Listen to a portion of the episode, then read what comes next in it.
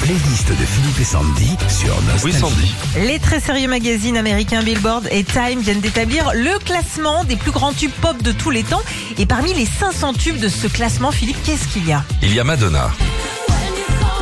En 89, Madonna, qu'on surnomme la reine de la pop, sort Like a Prayer. Quoi Pardon, je veux. Euh, Qu'est-ce qu'il faisait Tu veux qu'on Eh, je compte rêve. Non, pardon.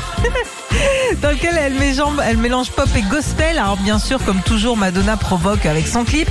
Ce sera l'un de ses plus grands tubes qu'elle chantera notamment la semaine prochaine lors de ses concerts en France. La playlist des meilleurs tubes pop de tous les temps. Numéro 4, les Bad Street Boys.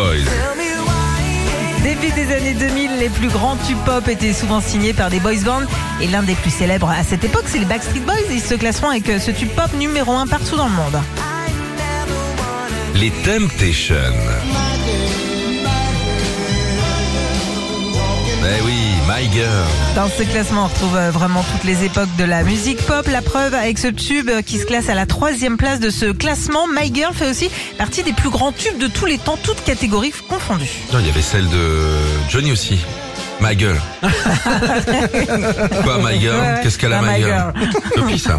En numéro 2, c'est Abba, Dancing Queen.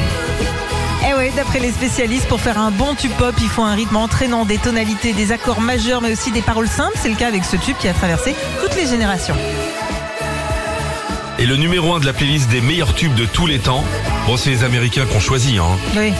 Whitney Houston. Alors, à la première place de ce classement, on aurait pu croire qu'il y avait euh, le roi de la pop, Michael. Bah non. Non. Il, il est qu'à la huitième place pour Oh bah dis Michael. donc. Voilà. La première, c'est Whitney Houston avec le tout premier tube de sa carrière.